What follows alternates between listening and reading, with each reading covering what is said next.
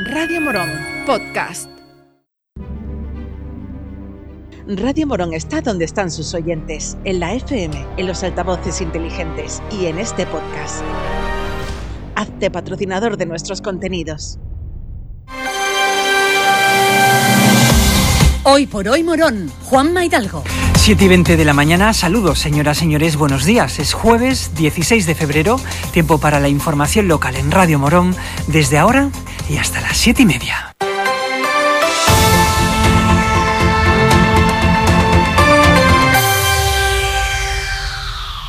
El delegado de Economía, Antonio Rodríguez, presentó ayer en el Centro de Empresas de Morón el programa Mujer Rural, un proyecto de alfabetización digital para mujeres incluido en el Plan de Recuperación, Transformación y Resiliencia del Servicio Público de Empleo Estatal. El objetivo del programa es dotar de nuevas capacidades y competencias digitales a la población femenina rural mediante un itinerario formativo de alfabetización digital. En nuestra ciudad se ha contabilizado 850 alumnas potenciales para recibir estas acciones formativas. Se trata de una formación total gratuita que ayudará a aumentar los conocimientos en todo lo relativo a las nuevas tecnologías, manejo de ordenadores, móviles y trámites administrativos a través de Internet, contribuyendo de esta forma a complementar y acelerar la transformación digital, reforzando las capacidades y competencias necesarias en el mundo laboral y favoreciendo el desarrollo personal y la inclusión social. Escuchamos a Antonio Rodríguez. Una serie de cursos para eh, acercar el mundo digital eh, concretamente a la mujer rural. Eh, explico. Eh, todo el mundo sabe que bueno, las características que tienen de nuestros pueblos de Andalucía, en este caso los pueblos del interior, pues eh, hay mucha mano de obra que está dedicada al campo, a lo que es el mundo rural. Bueno, pues se ha detectado por parte de, la, de la Unión Europea que tras la pandemia, pues ese salto, esa transformación que ha dado el mundo digital, que ha venido para quedarse además, pues eh, España pues no estamos muy bien situados eh, desde este punto de vista. Y para eso, pues bueno, el SEPE ha hecho un, trabajo, asignado a una empresa, en este caso Telefónica España, que yo creo que eh, todo el mundo la conoce, ha hecho un trabajo para, bueno, estos cursos poderlos desarrollar en el territorio. A través de, este, estos cursos, pues vamos a acercar el mundo digital desde lo más básico, desde lo más básico, hasta también un cierto desarrollo a, insisto, al colectivo femenino que en nuestra localidad puede afectar aproximadamente a unas 850 mujeres. Hoy aquí en el centro de empresa pues estamos, tenemos una audiencia bastante importante, hay cerca de 100 mujeres que han venido a acercarse a la presentación de estos cursos y bueno, se les va a explicar cómo pueden acceder y cómo pueden mejorar sus capacidades eh, tecnológicas.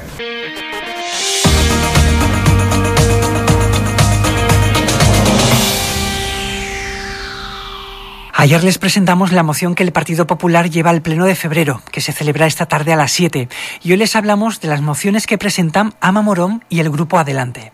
El portavoz de Ama Morón ha explicado que su grupo presentará una petición al Pleno para que nuestra ciudad cuente con un plan de accesibilidad universal, eliminando barreras urbanísticas y de comunicación para facilitar los desplazamientos de las personas con movilidad reducida. Eh, nosotros la moción la planteamos en dos sentidos. Hay que hacer plan de accesibilidad, eso digamos es a más largo plazo, y hay que hacer de manera urgente, creemos, poner una oficina de información de accesibilidad municipal o un punto de información que eh, por comodidad debería ser información telefónica, donde precisamente las personas que tienen esos problemas, esos obstáculos, puedan ir comunicando puntualmente dónde están todos esos obstáculos en Morón de la Frontera. No nos cabe duda que el ayuntamiento tiene información sobre esos obstáculos, la ha hecho por su, por su cuenta, ¿no? Pero como esos obstáculos también van apareciendo en sitios que no había, ahora sí los hay, etcétera, etcétera, haya un punto donde se vaya dando esa información. Hasta tal punto de que el plan de accesibilidad finalmente también pudiera incluir al final algún tipo de aplicación para los móviles donde se pudiera conocer dónde están esos obstáculos, incluso una persona antes de hacer una salida, digamos, eh, que quiera dar un paseo, que quiera trasladarse de un sitio a otro de Morón, una persona con problemas de, accesibilidad, con una silla de rueda, por ejemplo, pueda eh, ver en esa aplicación un recorrido que tenga, que no tenga obstáculos ninguno y que lo pueda realizar de manera autónoma. Por su parte, en la moción de Adelante Morón se solicita la restitución de las unidades educativas suprimidas para el curso escolar 2023-2024 y la contratación de la plantilla completa de los comedores del Colegio Orillanete y la guardería El Olivo. Escuchamos a su portavoz, Marina Segura. Eh, son dos propuestas para solucionar dos problemas que en los últimos meses nos han generado la Junta de Andalucía y la Consejería de, Educación del Partido Popular.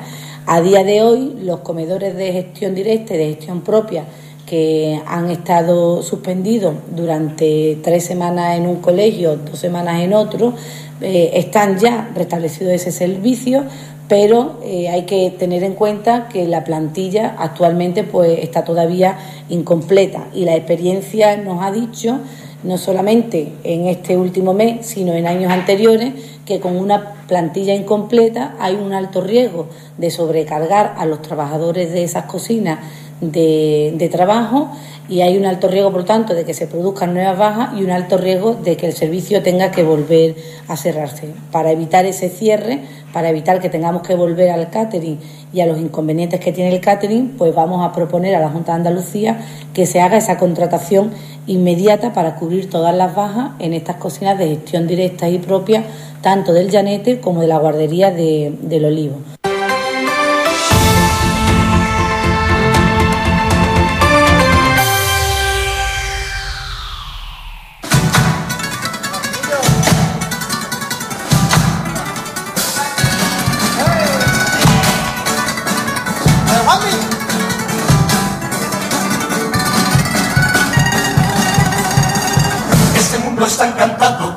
Desencantará, el desencantador que lo desencante, príncipe será.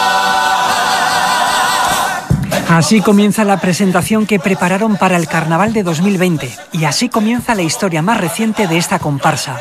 La gran mayoría de sus integrantes llegaban de otras agrupaciones anteriores, pero en 2020 se unieron para dar vida a la que popularmente se conoce como la comparsa de Morón, un proyecto carnavalero integrado por 18 componentes dirigidos por Juan Mialpairo, que se ocupa íntegramente de la música del repertorio y comparte la autoría de las letras con Jerónimo Cubero.